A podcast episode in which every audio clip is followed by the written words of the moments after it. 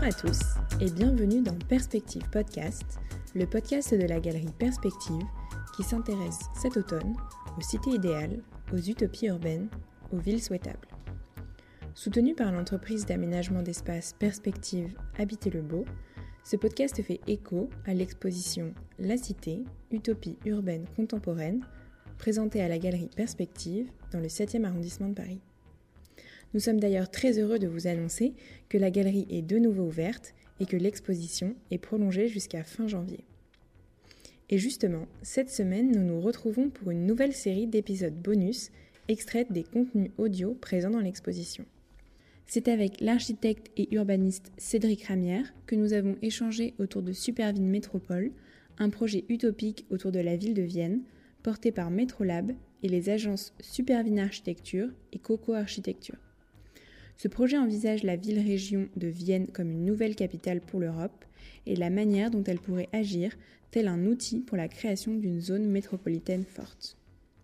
Dans ce premier épisode, Cédric Ramière nous explique pourquoi avoir vu en cette ville de Vienne une possible capitale pour l'Europe. Merci à toutes et à tous et très bonne écoute.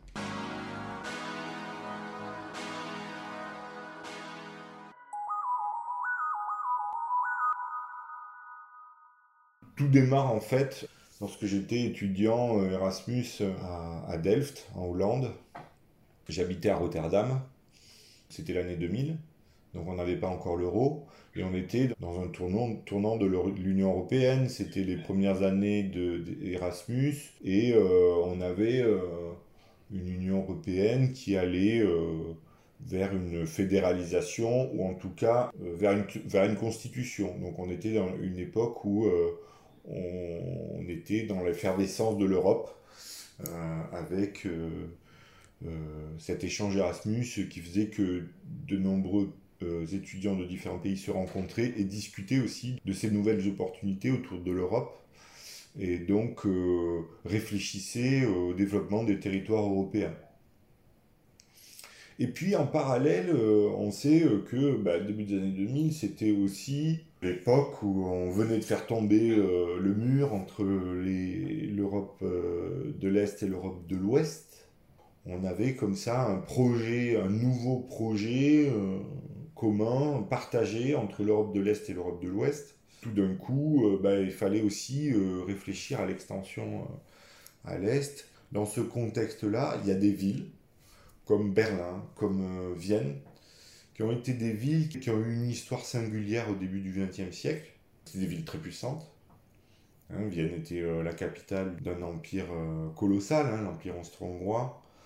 Euh, capitale culturelle, diplomate, capitale qui était un, un cœur euh, à la croisée entre l'Europe de, de l'Est et l'Europe de l'Ouest, et l'Europe du Nord et l'Europe du Sud.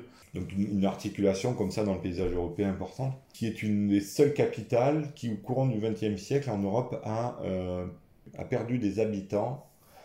Toutes les capitales euh, puissantes du début du XXe siècle en Europe ont explosé avec une démographie qui, qui, a explosé due à l'exode rural, etc. Sauf Vienne. Sauf Vienne, qui est une des capitales qui a, qui a perdu un nombre d'habitants, qui a perdu environ 25% euh, de ses habitants, ce qui est colossal. Donc, du coup, on, est sur un cas très singulier. C'est une ville qui a, qui a vécu euh, donc deux, traumatismes. Hein. Un premier traumatisme, à la fin de la Première Guerre mondiale, on lui euh, retire ses territoires impériaux. Donc on rétrécit euh, l'Autriche à ce qu'on connaît aujourd'hui, c'est-à-dire un tout petit territoire euh, de, 8 millions d'habitants. Ça se retrouve à être une capitale puissante d'un territoire complètement atrophié. Et puis le deuxième traumatisme, c'est qu'après la Deuxième Guerre mondiale, Vienne s'est retrouvée euh, retrouvé coincé contre le rideau de fer. Hein. donc on avait le rideau de fer qui était implanté à une trentaine de kilomètres de Vienne et donc, du coup, à être coupé de ses euh, bras, de toutes ses relations avec l'Europe de l'Est, sachant que c'était un, des rôles principaux de Vienne, c'est de jouer comme ça, c'est d'être un peu l'articulation entre l'Europe de l'Ouest et l'Europe de l'Est. Moi, j'avais connu, euh, en étant Erasmus, de nombreux amis autrichiens, et donc, du coup, dans ce contexte de réflexion sur le, développement de l'Europe et, euh, de l'Europe des régions, d'ouverture vers l'Est, etc., viennent devenir un sujet très intéressant. on a travaillé sur d'autres sujets en premier, puis on, avait toujours en tête euh, ce sujet sur Vienne, un sujet historique, et puis donc l'idée qu'on a développée à Vienne, c'est de voir quel est le rôle que Vienne a, développé au fil de son histoire euh, dans l'Europe, et de voir comment on peut lui redonner un rôle, une fois que le rideau de fer est tombé une fois qu'on a l'Europe retrouve euh, son ampleur avec euh, l'Europe de l'Est et l'Europe de l'Ouest entre guillemets réunis, puisque aujourd'hui il y a encore des pays de l'Europe de l'Est qui ne sont pas dans la, communauté européenne, mais on est sur, sur, un sujet où Vienne retrouve une, certaine centralité en Europe. dans les années 2015-2020, Vienne donc, se retrouve au, au centre de l'Europe et doit décider d'un nouveau rôle voilà, pour retrouver de sa superbe. Euh, voilà. Et nous, on déclare que Vienne est la nouvelle capitale de l'Europe. Demain, on doit réfléchir à une Europe sociale. Peut-être que Bruxelles n'est pas euh, le bon théâtre. C'est une, c'est une capitale qui, qui a souffert de nombreuses critiques parce qu'on a, on a connu une Europe très bureaucratique. Et on a quelque part l'impression que cette vitrine, cette capitale, peu de monde se la sent accaparée.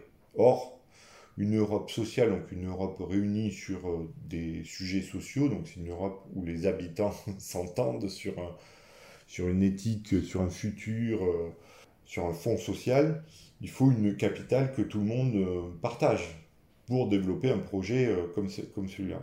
Et donc on s'est dit peut-être que Vienne est dans le fond la capitale parfaite, puisque c'est une capitale qui est socialiste depuis très longtemps, Capitale Rouge, qui a une politique exemplaire sur le logement, sur l'intégration, sur plein plein de sujets. Elle a un succès euh, important sur plein de sujets sociaux. Vous pouvez aussi imaginer que en fait, euh, l'Europe aurait pu avoir plusieurs capitales. On se dit qu'il peut y avoir une capitale euh, sociale, une capitale euh, économique, une capitale administrative, enfin j'en sais rien, on peut imaginer tout un tas de statuts, ça existe dans plein de pays, on prend souvent New York comme capitale des États-Unis, alors que c'est Washington, enfin voilà.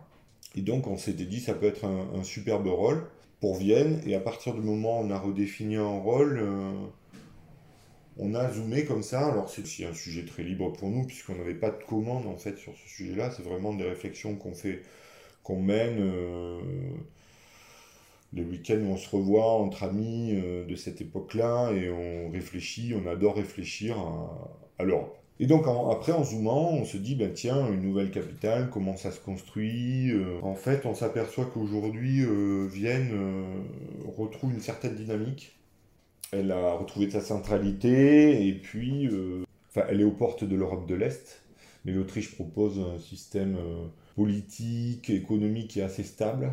Et donc, du coup, Vienne euh, a été les bases pour développer l'Europe de l'Est. Les gros sièges d'entreprise se sont installés à Vienne, en fait. Ils ne sont pas forcément installés dans les pays de l'Est. Ils sont installés à Vienne et depuis Vienne, ils ont développé leur marché sur l'Europe de l'Est. Donc, on est sur une ville qui petit à petit euh, tend à retrouver ses 2 millions d'habitants.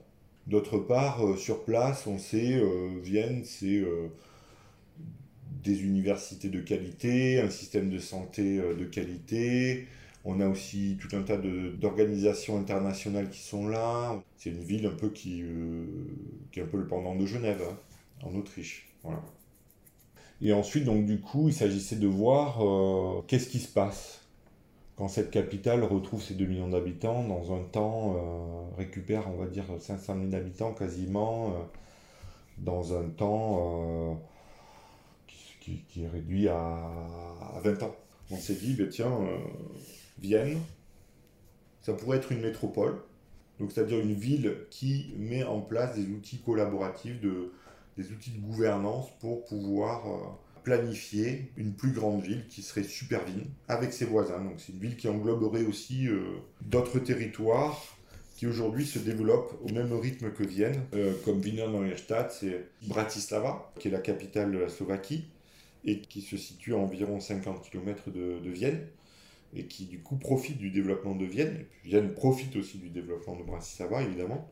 Ce cas-là est un peu à part, parce que ce sont les deux plus proches capitales au monde on a comme ça euh, deux pôles assez forts qui pourraient, s'ils s'entendaient, proposer un projet un peu particulier qui serait d'offrir une, métropole qui serait donc la nouvelle capitale de l'Europe, une capitale qui serait transfrontalière. Euh, ça serait un beau trait d'union, un beau symbole pour euh, justement euh, cette réunion qui serait l'Europe de l'Est et l'Europe de l'Ouest.